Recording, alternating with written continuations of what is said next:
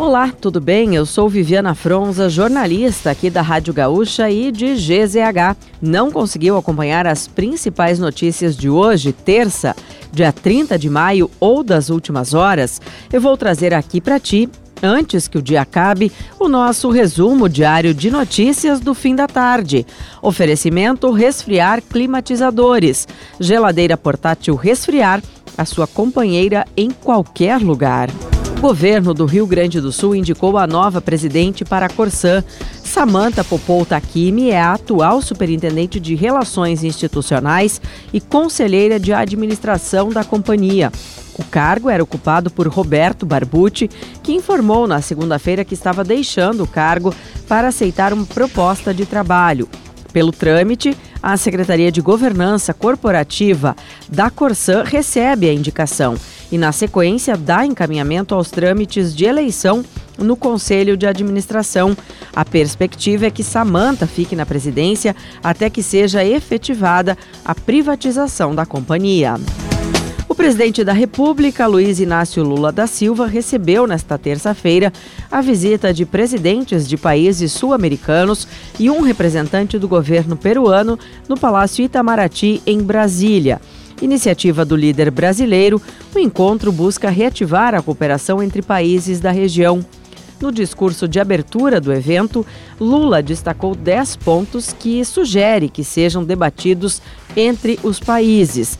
Entre os temas, ele voltou a falar da criação de uma moeda para transações regionais entre as nações. O presidente brasileiro ainda propôs a criação de um fórum com representantes dos governos sul-americanos. Indígenas bloquearam rodovias no país em protesto contra o projeto de lei que define um marco temporal para a demarcação de terras indígenas no país. No estado, há registro de manifestações em pontos da BR 285, 386 e da RS 480 no norte do estado.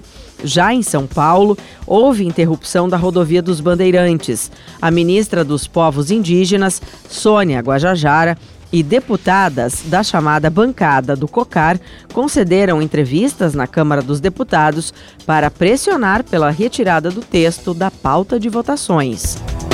As queixas de contêineres de lixo transbordando retornaram nesta terça-feira em pontos de Porto Alegre. A prefeitura diz que notificou a empresa responsável e prometeu resolver o problema até o final do dia.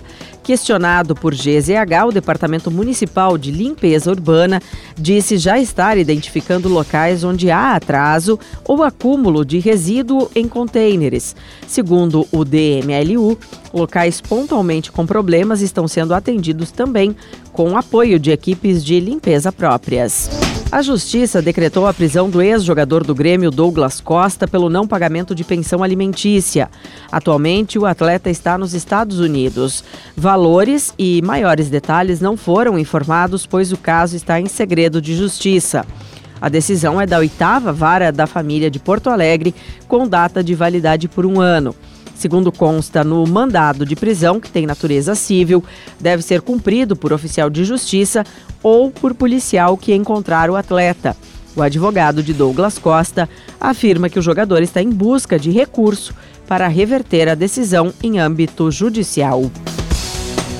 E para fechar o nosso resumo de notícias, antes que o dia acabe, tem a previsão do tempo para amanhã. A quarta-feira será de tempo firme, com variação na nebulosidade no território gaúcho. No litoral norte, no noroeste e no norte, o céu deve ficar nublado ao longo do dia. Nas demais áreas do estado, a tendência é que o sol apareça entre nuvens. A mínima de 7 graus ocorre em Pedras Altas e em São José dos Ausentes.